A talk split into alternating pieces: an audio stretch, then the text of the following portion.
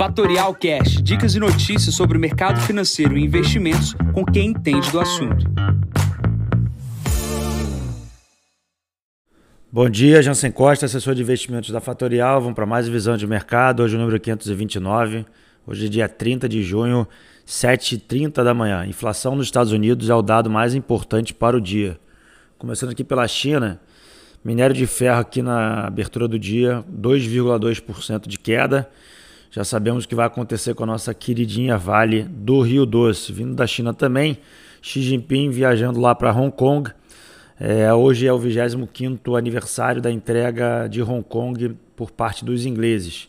O que é a expectativa do mercado? Que ele faça algum tipo de anúncio para algum plano de infraestrutura na China. Tá? Esse é o, é o que a gente espera da economia chinesa para os próximos meses, dado que a gente precisa de um novo impulsionamento chinês para continuar até exportando com grande quantidade de minério lá para a China. O que saiu também foi o PMI, o PMI é, veio no mês passado 49,6 e subiu para 50,2. Tá? A expectativa era de 50,5, obviamente um pouco abaixo das expectativas, mas acima de 50 é positivo. Plano para a Europa, pior do dia são as bolsas em queda. A Alemanha cai 2,2%, a França cai 2,1%. É, a queda já na Alemanha esse ano já é a casa de 11% no mercado. E da Stock 600, que são as 600 maiores empresas na Europa, já cai 16%. O principal motivo da queda hoje, a inflação na França veio em recorde né, anual de 6,5% é, aqui em junho, tá? Então é, a gente está vendo o encontro dos bancos centrais, dos presidentes dos bancos centrais lá em Portugal, lá em Sintra, e obviamente a inflação vem castigando as falas dos presidentes. Obviamente eles buscam o controle da inflação, mas o, como ontem a presidente do Banco Central Europeu disse, a inflação está indesejavelmente mais alta. O que ela quer dizer com isso? Que ela vai ter que correr atrás de uma inflação de 2% para o continente, que está 6,5%. O que ela vai ter que fazer? Subir os juros. Só que se ela falar que subir os juros muito rápido, o mercado vai cair muito mais rápido do que está caindo. Então, a expectativa é que o mercado continue sangrando. O que, que vem de dado uh, positivo por um lado e negativo pelo outro?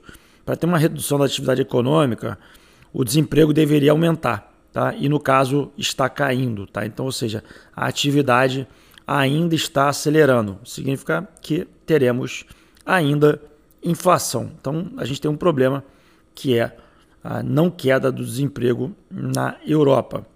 O mesmo vale para os Estados Unidos. Né? Agora falando aqui sobre o continente americano, é, o Jerome Powell também está na mesma retórica. Ele está falando sobre as mesmas situações do Banco Central Europeu, só que a, o Banco Central Europeu está mais atrasado do que o Banco Central Americano.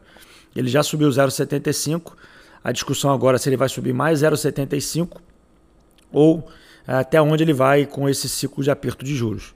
O que, que a gente tem? Dados versus falas, né? Como eu falei ontem, o que importa é a realidade dos fatos e não o que se fala. Tá? Então, a gente deve ter mais um aperto de juros nos Estados Unidos.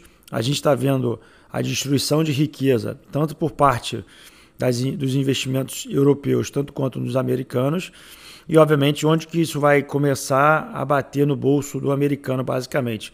Quando ele começar a perder renda, né? que não é o caso ainda, porque ele continua com o emprego em alta. Então, hoje, como eu comentei lá no início do podcast, o dado mais importante é sim a inflação, mas também sai pedido de seguro-desemprego. Se começar a subir, o mercado vai olhar para a situação como um aumento já possível e o caminho para a recessão e aí, reforçando o assunto recessão, é quando que a recessão vai bater e qual é a duração dela.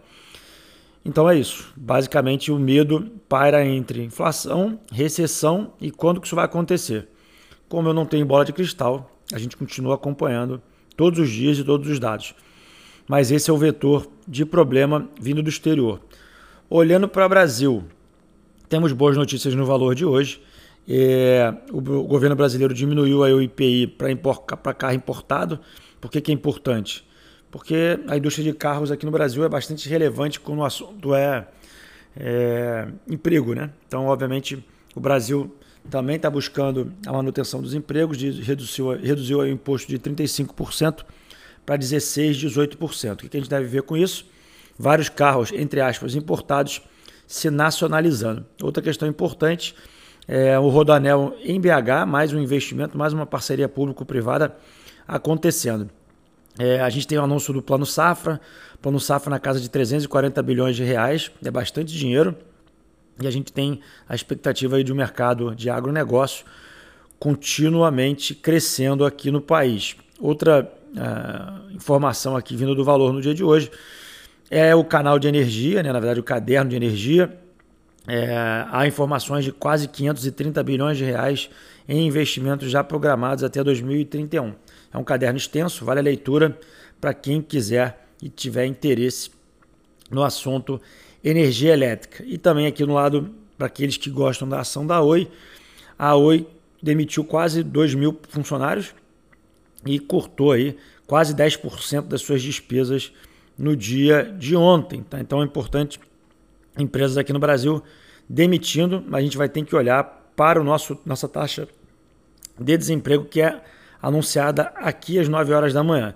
E falando sobre agenda, 9 horas da manhã temos a taxa de desemprego no Brasil, 9 e meia temos o core do PCE nos Estados Unidos, 9 e meia também seguro-desemprego nos Estados Unidos, 10 e meia a presidente do Banco Central Europeu fala e às 10h45 o PMI de Chicago.